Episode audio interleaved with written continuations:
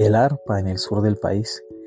El ya citado señor Melet, página 238, dice que en la ciudad de Popayán, las mujeres son muy fuertes para la música vocal o instrumental, así como para la danza, y que el salterio es el instrumento que les satisface más. Por su parte, el presbítero J.C. Mejía Mejía, en ¿Qué cosas de la vida? Cuadros y antiguas costumbres indígenas o bandeñas, publicado en Ipiales, el año 1929 hace curiosas observaciones sobre el uso del arpa en aquellas regiones. Dice que en los matrimonios bailaban sanjuanes y bambucos y agrega, página 15, que cuando todo terminaba tocábales el turno al arpero y a su remador y se cantaba una canción, dando golpes acompasados en la caja del arpa.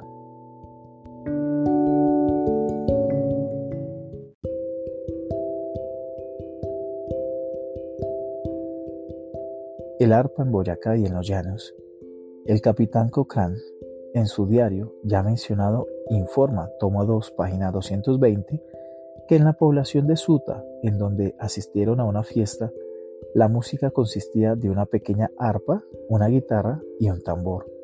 Y en los llanos, casi seguramente como herencia de los misioneros, el arpa ha sido instrumento universal.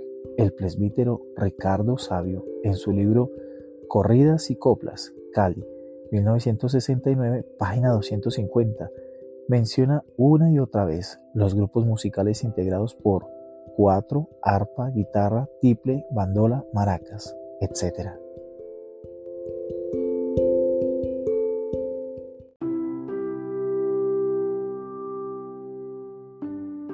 El arpa en Cundinamarca. El señor A. Lemoyne es una de las personas que mejor describieron las costumbres de Bogotá, en donde estuvo el año de 1829, en el repertorio colombiano, volumen 18, número 8, Bogotá, julio 1898.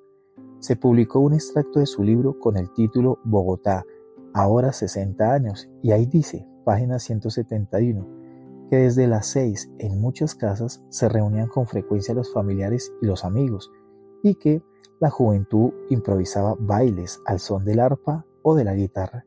Luego anota, a casi todas las mujeres de Bogotá les gusta la música, pero las que se dedican a ella pocas veces logran ejecutar medianamente algunos trozos, bien sea al piano o tocando la antigua arpa, pero ello sucede por falta de buenos profesores. Por lo general les gusta más cantar canciones o romanzas acompañadas de la guitarra instrumento que está tan difundido en todo el país que es muy raro encontrar un individuo, hasta en las clases bajas, que no sepa rasgarla mejor o peor. El arpa también se acostumbró en el teatro. Don José Caicedo Rojas Celta, en su libro Especies extinguidas, o sean tipos de mi tiempo, aparecido en la serie 1, número 12, de El Correo de las Aldeas, Bogotá, 8 de marzo de 1888, cuenta, página 602, que por los años de 1826 nuestro público se encantaba con un coro de Atila en que acompañaban varias arpas. El arpa se usó también en los pesebres, según puede leerse en el artículo Navidad que se publicó anónimo en la Caridad, año 2, número 18 en Bogotá el 29 de diciembre de 1865.